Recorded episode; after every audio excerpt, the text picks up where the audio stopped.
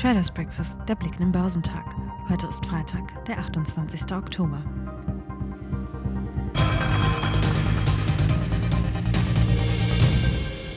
Die EZB stemmt sich mit einer weiteren kräftigen Zinserhöhung um 0,75 Prozentpunkte gegen die Rekordinflation im Euroraum.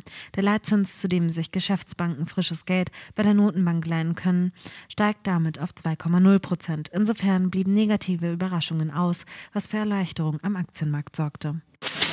Die Aktien im asiatisch-pazifischen Raum fielen im Vorfeld der Zinsentscheidung der Bank of Japan und eine Reihe von Unternehmen in der Region, die ihre Gewinne bekannt gaben.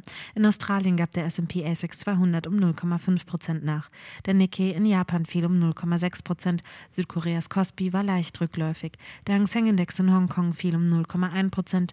Auf dem chinesischen Festland lag der Shanghai Composite um 0,6 Prozent und der Shenzhen Component verlor knapp 1 Prozent.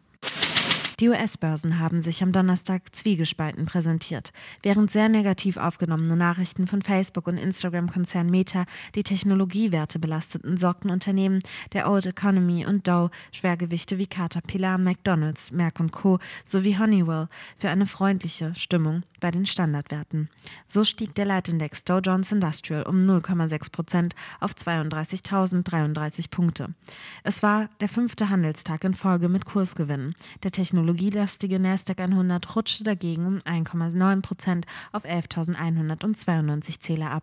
Der marktbreite S&P 500 verlor 0,6 Prozent auf 3.807 Punkte. An der Nasdaq herrschte also erneut Katerstimmung, denn die lange Zeit als wachstumsstark bekannten Aktien zeigen immer mehr Schwächen. Hatten am Vortag mit Microsoft, der Google-Mutter Alphabet und den Chiphersteller Texas Instruments schon gleich drei Schwergewichte mit Quartalsberichten und Ausblicken enttäuscht, so gesellte sich nun mit Meta eine weitere Branchengröße dazu. Nach den Quartalszahlen brach der Meta-Kurs um fast ein Viertel auf den niedrigsten Stand seit 2016 ein. Binnen etwas mehr als eines Jahres hat sich der Kurs nahezu geviertelt.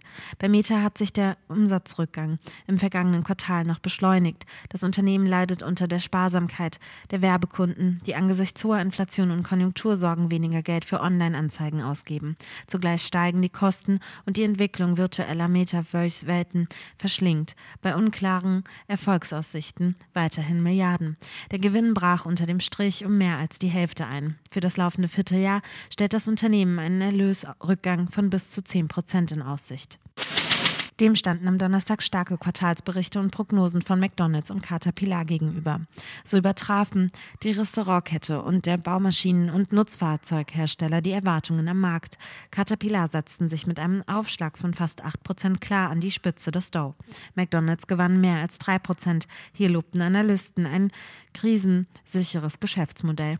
Merck Co. gewannen 1,4 Prozent. Der Pharmahersteller hob dank guter Geschäfte mit den wichtigsten Medikamenten ein zweites Mal binnen drei Monaten die Jahresziele an. Die Papiere des Mischkonzerns Honeywell stiegen um gut drei Prozent. Das Unternehmen wurde Blick auf den Gewinn in diesem Jahr etwas optimistischer.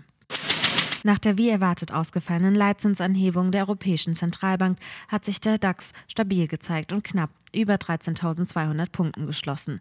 Stützend wirkte am Donnerstag außerdem die positive Börsenstimmung an der New Yorker Wall Street. Der deutsche Leitindex beendete den Tag mit einem Plus von 0,1 Prozent auf 13.211 Punkten. Der MDAX der mittelgroßen Werte gab dagegen um 1,1 Prozent auf 23.941 Punkte nach. Eine weiterhin rundlaufende US-Wirtschaft, eine konsequent handelnde EZB und ein Immun gegen schlechte Unternehmenszahlen wirkender Gesamtmarkt waren die Zutaten für die fortgesetzte Rallye, kommentierte Marktanalyst Konstantin Oldenburger von CMC Markets. Für die Bayersdorf-Aktien ging es um 3,5 Prozent abwärts.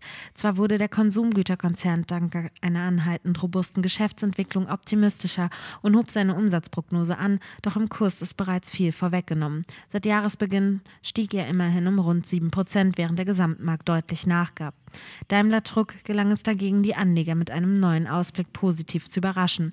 Für die Papiere des Lkw- und Bushersteller ging es daher um 2,7 Prozent hoch. Die Aktien des Industriegasherstellers Linde dagegen schlossen nach einer Talfahrt im Anschluss an neue Aussagen zum vierten Quartal und im Gesamtjahr kaum verändert.